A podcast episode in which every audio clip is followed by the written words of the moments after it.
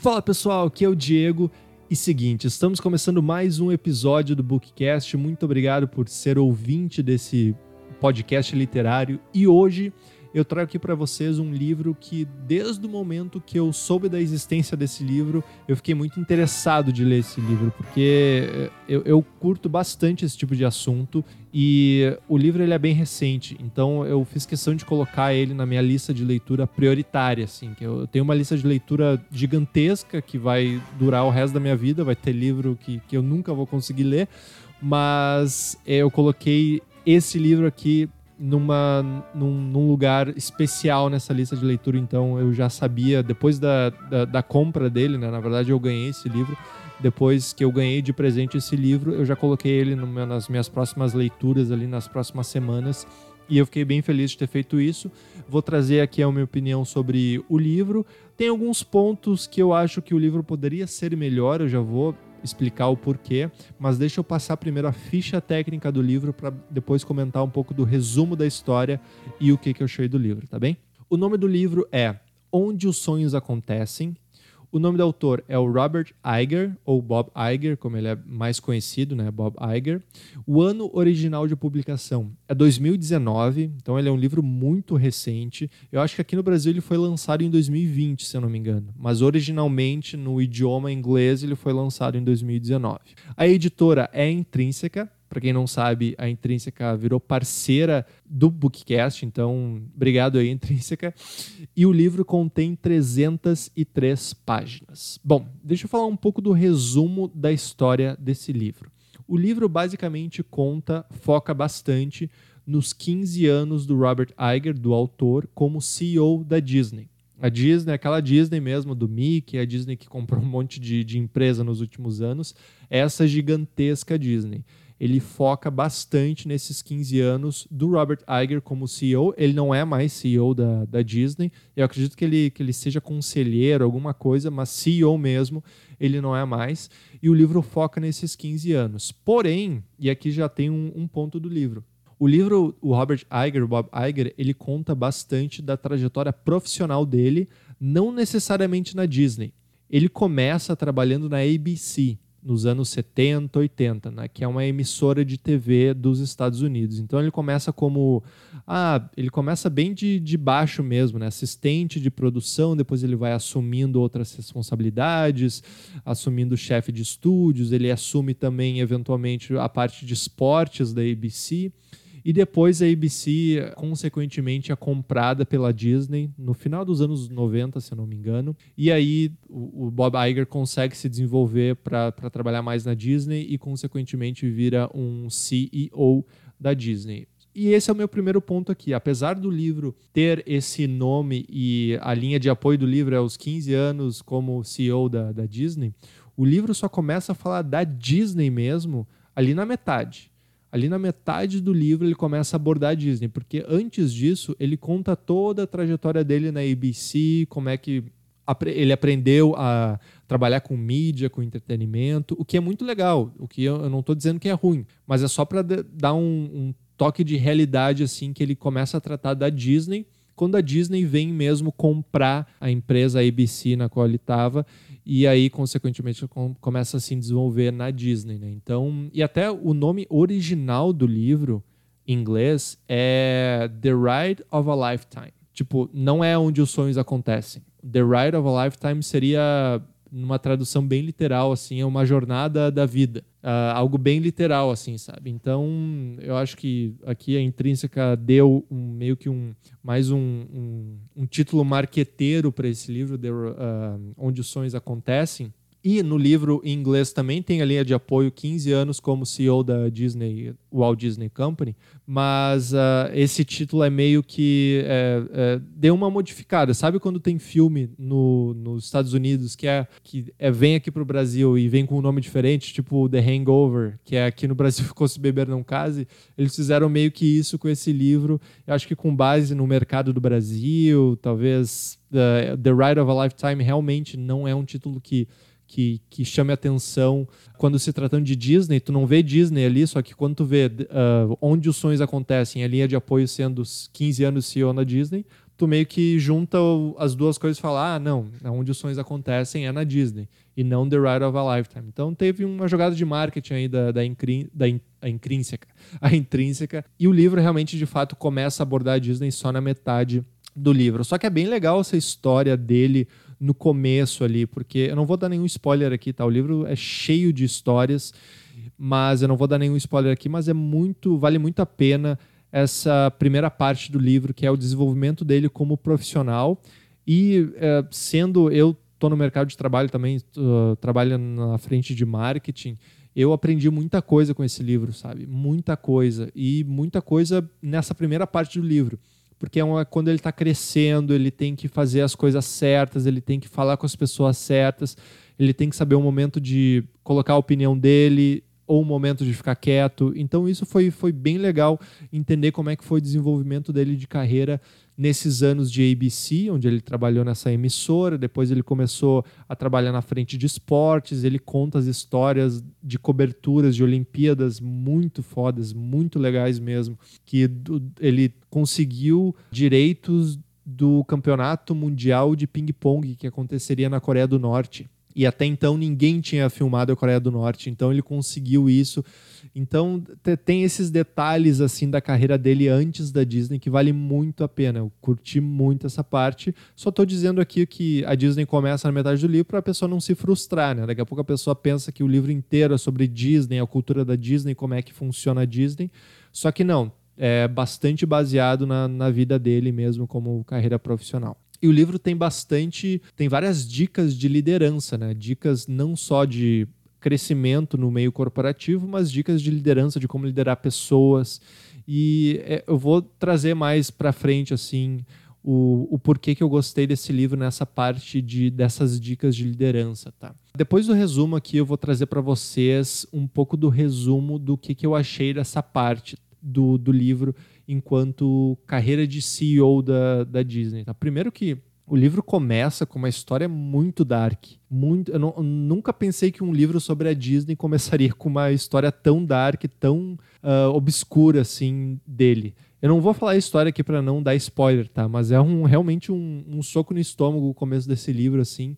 E tu entende já nas primeiras 10, 15 páginas a pressão que é ser CEO de uma empresa como a Disney. Porque todo mundo acha, e até eu achava, e talvez ainda ache em alguns aspectos, que o cargo de CEO, que é o Chief Executive Officer, ele é um cargo de consultor, é um cargo que, que analisa as coisas, mas que não coloca a mão na massa, que é uma coisa que é meio que até um, um, um status que a pessoa adquire com o tempo na carreira profissional. E a pessoa acha, não, o CEO ele só fica ali dizendo sim e não para as coisas. Ele não vai atrás das coisas, ele só, só diz o que, que a empresa tem que fazer, mas é as pessoas abaixo dele, é a empresa que vai buscar isso. Só que nesse livro, como eu falei, nas primeiras 15 páginas, já dá para ver bem claro assim a pressão que esse cara sofreu como CEO. Claro, junto com a pressão tem toda a recompensa, né? Que imagina ser um CEO da Disney não deve ser um contra-cheque pequeno, né? Vamos, vamos, vamos ser bem honestos. Não deve ser. Ele não deve ter vale transporte, ele não deve ter vale refeição, vale alimentação. Isso daí ele não tem, mas ele tem o, o valor dele, né? Do, de, de dinheiro mesmo que ele recebeu enquanto CEO deve ter sido eh, gigantesco mas condiz com essa pressão que ele recebeu, né? Daí a gente pode entrar numa discussão de capitalismo, se isso é, faz sentido ou não, mas eu não quero entrar nessa discussão aqui. Então, nunca pensei que um livro sobre a Disney começaria tão dark quanto começou. Espero que vocês uh, leiam esse, o começo desse livro e concordem comigo. Bem bizarro esse começo. A importância do relacionamento pessoal enquanto CEO. E aqui é, é muito foda isso, é por isso que eu gosto muito desses livros, porque tu começa a entender os, os meandros de, de, de cargos altos, assim, de pessoas que, se, se, que são donos de empresa. Não precisa ser uma empresa gigantesca, mas um dono de uma empresa ele já precisa fazer essas coisas que o Bob Iger fez. E a importância do relacionamento pessoal nesse cargo é impressionante, assim. É, é incrível como que uma pessoa nesse cargo tem que aprender a arte de se relacionar com outras pessoas. é incrível. Vou dar um exemplo assim que, que vem na minha cabeça que está no livro, mas não é nenhum spoiler, tá? Ele conta ali depois da metade do livro como é que foram as aquisições da Disney, porque o que, que acontece? A Disney, nos anos 30, 40, 50, ela foi muito famosa, com clássicos, eh, lançando clássicos daqueles filmes que a gente já conhece, Branca de Neve, Cinderela. Agora eu não vou saber se a Branca de Neve é dos anos 30 ou se é dos anos 80, 90, mas tem os clássicos da Disney, com os quais a Disney ganhou muito dinheiro, que o Walt Disney mesmo, que fundou a empresa, e depois fundou a, a Disneylandia, que foi nos anos 70, se eu não me engano. Então a Disney era uma empresa muito grande ali no começo da, do, da década, da década não, do século passado. Né? Ano 30, anos 30, 40, 50, 60. Só que ali para o final dos anos 80, 90, a Disney parou de ser relevante a Disney parou de, de, de ser inovadora, ela tinha os parques, claro, ela tinha muita coisa ainda, mas ela parou de ser inovadora. Aí, por exemplo, ela começou. Eu vou dar o exemplo aqui do, da importância do relacionamento pessoal, né? Aí ela fez filmes com a Pixar, por exemplo. Ela fez filmes com a Pixar, que tinha uma tecnologia nova de fazer filmes de 3D e tal, e ela começou a lançar filmes com a Pixar. Só que no acordo com a Pixar que a Disney fez, não era é, era só para lançar cinco filmes. E esse, depois desses cinco filmes, tinha alguns direitos que a Pixar tinha esses direitos e a Disney não poderia fazer continuação do filme ou vice-versa. Enfim, tinha um embrólio que, apesar de esses filmes dos anos 90 terem colocado a Disney num outro patamar, como Toy Story, que ela lançou junto com a Pixar e tal, ela não tinha tanto direito em cima daquilo, não tinha a propriedade tecnológica da Pixar porque a Pixar era uma empresa que não era da Disney até então, né? Era uma empresa parceira da Disney. Inclusive a Disney, a Pixar, era o dono da Pixar era nada mais nada menos que Steve Jobs, um dos donos, né? Tem o Ed Catmull e o John Lasseter, se eu não me engano também era. Então a Disney fez esses filmes em parceria com a Pixar, só que tinha esses contratos que eram só cinco filmes e tal. E ali no começo dos anos 2000, a Disney começou a fazer uns filmes ruins. E aqui é o, o, Bob Iger trazendo isso, né? Em termos de resultado, foram bem ruins. E eles men ele menciona os filmes. Ele menciona Atlantis, eu acho que é Atlantis, né? Não sei se você se lembra Atlantis, que era um, um desenho mesmo, que, que tinha a, a, a cidade de Atlantis no, lá no, embaixo do mar. Deixa eu ver se é Atlantis aqui, porque eu posso estar falando muita merda. Vamos ver. Atlantis filme, filme Atlantis.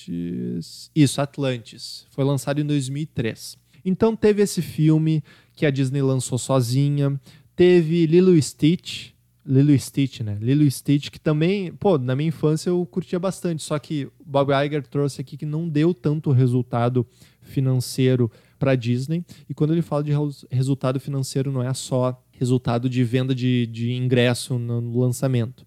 Mas a Disney tem um forte mercado de licenciamento, de vender produtos dos filmes. E com base nesses resultados, tanto de bilheteria quanto de recebimento do público e de venda desses produtos licenciados, dos bonequinhos do Lilo Stitch e tal, a Disney começou a ver que estava ficando para trás, ficando para trás em filmes e tal. Ela, daí o, o que, que o Bob Iger fez? Pá, e aqui começa a história da Disney. Quando ele vira CEO da Disney, que tem toda uma história de. Aí o livro meio que se arrasta em, na história de como o Bob Iger se tornou CEO da Disney. Algumas brigas internas entre executivos, os conselheiros da Disney não queriam que o Bob Iger fosse CEO da Disney, mas ele acabou se tornando. E logo no começo, ele pensou: bah, como é que eu vou. Quero comprar a Pixar. Quero comprar a Pixar. Aí, uh, anteriormente ao cargo do, do Bob Iger como CEO, tinha um outro CEO que ele não batia muito bem com o Steve Jobs por causa desses problemas de contrato. Então, esse CEO anterior da Disney, que é o Michael, se eu não me engano, ele era, ele tinha uh, birras assim com o Steve Jobs porque ele queria fazer mais filmes e o Steve Jobs falava que ah, era só o que estava no contrato, não é para fazer mais junto e tal. Então, ficou um, um, meio que uma briga. E quando o Bob Iger assume como CEO, ele quer comprar a Pixar, o, os, cons, os, conselheiros ali do, do conselho da Disney falam: pô, tá louco, né? Tá louco da cabeça comprar Pixar. O Steve Jobs nos odeia. O que, que ele vai, o que, que ele vai dizer, o que, que ele vai falar quando a gente quiser comprar a Disney, a Pixar. Ainda mais que, fora isso, que ele não vai querer papo conosco, ele deve pedir uma banana de dinheiro, né? Um monte de dinheiro. E aí o Bob Iger falou: não, deixa eu só ver, deixa eu dar uma ligadinha, a famosa ligadinha, deixa eu dar uma ligadinha pro Steve Jobs para ver se ele gosta dessa ideia ou não. Aí ele ficou todo nervoso assim antes da ligação, e ele fala isso no livro, essa cena.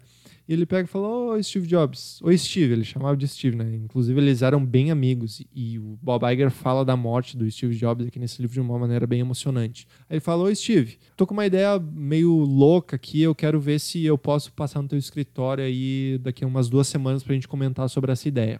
Aí o Steve Jobs, bem direto, né, falou: Não, fala aí a ideia agora. Acabou de criar uma tensão aqui, não vou ficar esperando tu vir no meu escritório, né? Fala aí a ideia. Aí o Bob Iger falou: Bom, eu queria ver se seria possível a Disney comprar a Pixar. Se você uh, veria um cenário que, onde isso seria possível, sabe? Isso no começo dos anos 2000 ali. Aí o Steve Jobs pegou e falou: Bom, isso não é uma ideia tão louca assim. Então, a partir desse momento que o Bob Iger entendeu que a Pixar era estava entre aspas à venda, ele começou a se relacionar com Steve Jobs e começou a ter muitas conversas com ele, tipo, cara, fica tranquilo, a gente vai comprar a Pixar, mas a gente quer que a Pixar continue sendo a Pixar, a gente não quer que a Disney entre como uma empresa muito diferente da Pixar e comece a implementar coisas diferentes da maneira como a Pixar está implementando. Então, teve toda essa necessidade do Bob Iger de conversar com o Steve Jobs, de conversar e entender se, se aquilo seria possível ou não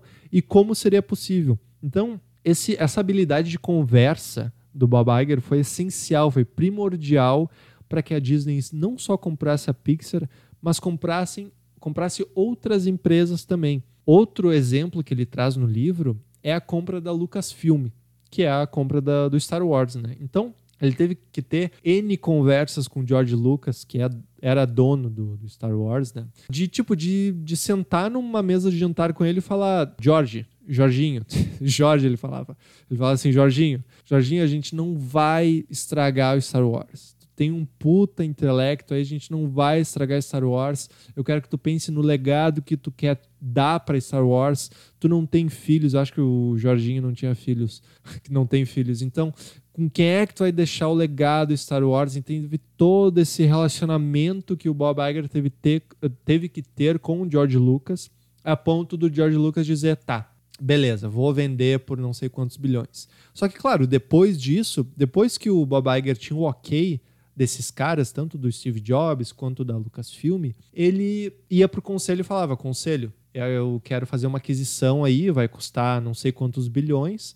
Daí teve que ter todas as regulamentações e se o conselho aprovava aquela compra ou não. Mas esse, essa fagulha inicial é muito importante, porque se ele fosse para o Steve Jobs que uh, não preparado para aquela conversa, ele falaria: "Não, a gente quer comprar a Pixar, a gente vai botar um caminhão de dinheiro aí, Steve. É claro que tu vai, tu vai aceitar. Claro, se, se ele fosse com essa pegada, sabe? Certamente, certamente o Steve Jobs não venderia a Pixar para Disney. Então, esse livro me fez entender a importância de, do relacionamento pessoal, não só enquanto tu é CEO, mas quantas coisas tu consegue fazer no teu trabalho ou na tua vida que tu depende de outras pessoas. Então tu, tu tem que se relacionar bem com outras pessoas para que elas possam te ajudar. Porque ninguém faz nada sozinho. Essa é outra, outra coisa que eu aprendi aqui nesse livro. Ninguém faz nada sozinho. Apesar do CEO ter uma pressão muito grande em cima dele, e tem certas decisões que não são ambíguas, que são tipo sim ou não, a gente vai ou não fazer isso, e ele cita também no livro isso, tem que ter, tem que ter pessoas ao redor que ajudem que isso aconteça. Então é, é, uma, um aprendizado que eu, que eu tiro desse livro. Se tu me perguntar, Diego, o que, que tu tira desse livro? É a questão de, do CEO e de, das pessoas saberem se relacionar com outras pessoas para que coisas grandiosas aconteçam. E partindo para outro ponto aqui, mas falando também um pouquinho de relacionamento, quando o Bob Iger ele vira CEO da Disney, ele tem uma estratégia muito clara. E isso é, é outra, outra questão que ele traz no livro. Como a gente tem que ser simples nas coisas que a gente comunica para as pessoas. Né? A gente tem que ser muito simples nas nossas comunicações. Quanto mais a gente floreia a nossa comunicação, menos a pessoa vai entender.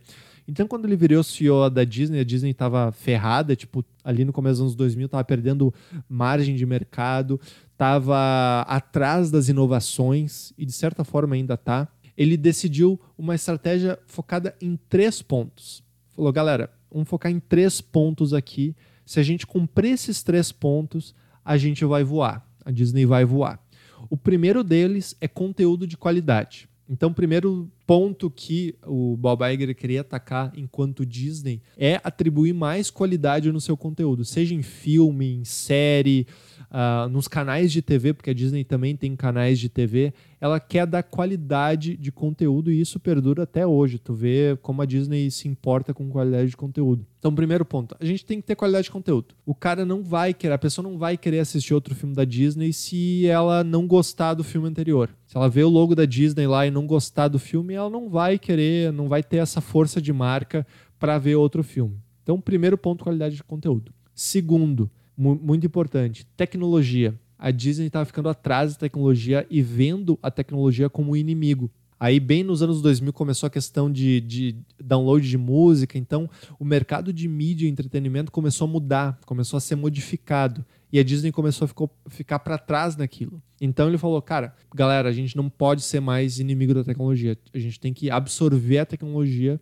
para que a gente possa sair na frente. E o terceiro ponto que eu acho que talvez tenha sido de maior sucesso aqui nessa estratégia de três pontos é dar escala global ao que a Disney faz, a ser reconhecida internacionalmente. Então, com esses três pontos, qualidade de conteúdo no primeiro, tecnologia no segundo, escala global, atingindo mercados fora dos Estados Unidos, com esses três pontos a Disney começou a fazer essas movimentações. E o que ele traz bastante aqui são as aquisições da Disney. Para quem não sabe, a Disney nos últimos 15 anos, enquanto o Bob Iger era CEO, ela fez quatro aquisições. Assim, elas foram estratégicas, obviamente, foram muito caras, mas elas estão dando resultado e, e bota resultado nisso. As, essas compras, uma eu já falei aqui, é a Pixar. Eles compraram a Pixar, então começaram a fazer mais filmes com a Pixar. Segunda aquisição, uma coisa que nem, nem, nem valia muito assim. Marvel, comprou a Marvel a Disney comprou a Marvel e só fez 22 filmes, acho que são 22, fechando aí com, com os Vingadores Ultimato e, e agora está desenvolvendo séries para o Disney Plus. Então só comprou a Marvel e fez esse mundaréu de dinheiro com esses filmes. E não só em filmes, né? Imagina os filmes alcançaram, acho que os últimos dois Vingadores, o Ultimato e o. Qual é o Guerra Infinita e o Ultimato, eles fizeram mais de bilhão na bilheteria. Imagina a venda de brinquedo e de, de tudo de licenciamento que a Disney teve com comprando a Marvel né, e lançando isso. Então, comprou Pixar, comprou Marvel, comprou a Fox, comprou mais recentemente a Fox, então os Simpsons, uh, filmes da Fox, Fox Searchlight, que é mais os filmes do Oscar, tudo da Fox comprou. E o quarto ponto, que eu já trouxe aqui, Lucasfilm, comprou toda a saga Star Wars, fez o que fez com a saga. Muitas pessoas não gostaram dos últimos três filmes de Star Wars. Eu acho que eles foram bem. E ele fala bastante no livro dos problemas que esses filmes tiveram na, no, enfim, na, na produção deles. Então, tinha um acordo com o George Lucas, com o Jorginho, como eu falei aqui, de usar uma história dele que ele tinha para o Star Wars. Ele falou: tá, vocês podem comprar Star Wars, só que eu quero ter direito de poder dar pitaco na história. Daí o Bob Iger falou: não, não, só um pouquinho. Só um pouquinho. A gente está comprando negócio para fazer o negócio. Tu, tu, se a gente vai comprar o um negócio e tu, a gente vai ter que pedir aprovação para ti de criação, aí não vende para nós, né? Aí o George Lucas pegou e falou, o Jorginho pegou e falou: não, beleza, beleza. Então, pelo menos no contrato eles deixaram uma cláusula que fazia com que eles que o George Lucas pudesse dar ideias, mas a Disney não necessariamente tinha que uh, acatar essas ideias. Então era meio que um acordo de cavalheiros até. Então essas, com essas quatro aquisições, a Disney tá, uh, transformou a atuação dela no mercado e quintuplicou o seu faturamento, eu acho que é faturamento, né? Quintuplicou o seu tamanho, seu faturamento nos últimos 15 anos. Aí tu fala, tá, Diego, mas sim, ela quintuplicou porque ela comprou essas empresas. Claro, mas se não tivesse essa estratégia bem clara dos três pontos, que é a qualidade de conteúdo, comprou a Pixar, que tá fazendo putas filmes assim, sempre fez filmes muito bons. Marvel também, qualidade de conteúdo. Fox, Lucasfilmes, qualidade de conteúdo. Tecnologia. Ela comprou também uma empresa que ajudou ela a fazer o Disney Plus. Perfeito, ótimo. Escala global, com os filmes que ela lançou com a Marvel, principalmente, deu escala global para os produtos que ela tem, né? Porque ela, ela oferece. Então, eh, essa estratégia da, da Disney, do Bob Iger, e da Disney como um todo fez com que a Disney se tornasse esse, esse conglomerado que a gente hoje conhece. Que, claro, foi grande no passado, mas hoje é, é talvez seja maior ainda né, do que foi no passado. E a, a Disney ainda está tá correndo atrás de algumas coisas, eu vejo. Tipo, acabaram de lançar o serviço de streaming deles. Inclusive, nos primeiros meses já teve 50 milhões de assinantes, alguma coisa assim. Coisa bizarra. Tão colocando conteúdo de qualidade nesses streamings. Lançou WandaVision, eu vi WandaVision, achei bem legal, bem diferente, mas bem legal. Então eles vão começar não só a se basear em filmes, mas em séries também. E ao mesmo tempo dando escala global, porque agora o Disney Plus vai ser é acessado em todo mundo e consequentemente já já tá correndo atrás de Netflix, de Amazon Prime e tal, mas já está meio que na mesma na mesma prateleira. Pelo menos eles estão fazendo isso. Não, não foi inovador de chegar no, com Disney Plus primeira coisa antes de Netflix, até porque ninguém fez isso, mas correu atrás e agora tá, já está num lugar bem legal assim com, com lançando filmes legais no Disney Plus e lançando conteúdos legais em geral. Tem uma coisa na Disney, do, do negócio dela, do Disney Plus, que é meio bizarro, né? Não sei se isso vai se multiplicar, que é tipo, tu tem o Disney Plus, e eles lançam um filme, agora lançaram um filme de um dragão lá, que não é Mulan, é outro filme. Aí tu tem que pagar um acesso premium para poder ver esse filme, sendo que tu já paga Disney Plus. É uma nova forma de negócio que eles estão tentando fazer, talvez para compensar esse dinheiro que eles não estão recebendo de bilheteria, porque os cinemas estão fechados por causa da pandemia, mas não sei se isso vai perdurar depois que os cinemas abrirem, eu não sei nem se cinema vai ser uma coisa que vai voltar ao normal, estão dizendo que cinema vai ser que nem teatro agora. Que, que, que, é bem mais escasso, assim, e só tem alguns conteúdos selecionados que vão ir para o cinema. Mas enfim, eu gostava muito de cinema, é um meio que um desabafo aqui quanto à, à pandemia. Mas bom, falei bastante do livro aqui, minha opinião geral do livro, tá? É um ótimo livro. Como eu falei, não é só sobre a Disney. Ele começa a falar da Disney na metade do livro, mas é um ótimo livro. Não se compara o jeito da narrativa do Robert Iger com uma narrativa, por exemplo, do Marca da Vitória, do Phil Knight, que é o livro do, do cara da Nike, que é um dos meus livros que eu preferidos, assim. O, o, a narrativa do Shoe Dog, que é do, do Marca da Vitória, é muito mais envolvente. O, o Phil Knight ele traz muito mais o pessoal, o que, que aconteceu, os detalhes de cada hum, ação, apesar do Bob Iger também trazer aqui, mas muito mais voltado a negócio. E a narrativa também do Dedique-se de Coração, que eu trouxe aqui também, é o primeiro episódio do Bookcast, inclusive, que é sobre o cara do, da Starbucks, que ele não é o fundador da Starbucks, mas ele foi CEO da Starbucks. E é uma narrativa também mais envolvente, então não se compara esses dois livros com essa narrativa do Onde os Sonhos Acontecem, mas ainda assim é um baita livro. É um baita livro se tu quer saber mais de como a Disney se tornou esse conglomerado que, tá, que se tornou, de, da cultura da Disney, de como eles uh, trabalham. Quer saber mais também do, da, do meio meio que obscuro dos CEOs e de conselheiros. Lê esse livro também. Tu quer entender que por mais que o cara seja CEO da Disney, ele consegue solucionar problemas simples. Como eu falei, na base da conversa. Comprou a Pixar na base da conversa. Comprou o Star Wars com o Jorginho lá na base da conversa. Jantava com o Jorginho e falava: Jorge, Star Wars vai, vai ficar louco aí, não vai ficar sem ninguém. Quem é que vai pegar esse, essa, esse Star Wars aí? Aí o Jorginho, daí na base da conversa, foi, foi comendo quieto. Bob Iger comprou a, a Lucasfilm, comprou a Star Wars e também dessa forma comprou a Marvel, comprou a Fox e sei lá se vai comprar mais, mais empresas aí ou não. Mas é isso. Não é um livro do, do nível de Marca da Vitória e Dedique-se de Coração, mas é um livro bem legal para aprender mais sobre, a, inclusive, cultura americana, essa cultura de mídia e entretenimento. Se tu gosta de Marvel, de Disney, de, de Disney, óbvio, mas de Pixar, de Star Wars, eu acho que é bem legal para você, fã de Star Wars, que ficou bem chateado com os últimos uh, filmes de Star Wars, compre esse livro e leia esse livro e entenda o porquê disso, que tem muito mais, claro, tem muito mais por trás de um lançamento de um filme, ainda mais Star Wars, do que só a história, só uh, ser colocado na rua. Agora, inclusive, a Disney está com Mandaloriano, que está tá expandindo o universo Star Wars por meio de séries, assim como está expandindo o meio de, da Marvel por meio de séries, que é uma estra puta estratégia se eles querem atrair pessoas para o Disney Plus. Então eles já meio que consertaram isso que fizeram com Star Wars com Mandalorian, porque Mandalorian eu Mandalorian, Mandalorian eu gostei bastante. Mas é isso, pessoal. Muito obrigado por terem ouvido mais um episódio do Bookcast, o seu podcast literário. Estamos no episódio 22.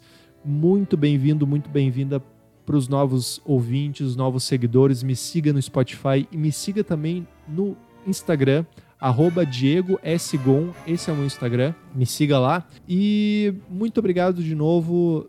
Interaja comigo lá no Instagram, uh, me siga lá no Instagram, eu venho recebendo vários seguidores novos aqui no Spotify, então sejam bem-vindos, seja bem-vinda, muito obrigado. E é isso. Obrigado uh, pela sua atenção e até a próxima. Até o próximo episódio, até o próximo livro. Tchau, tchau.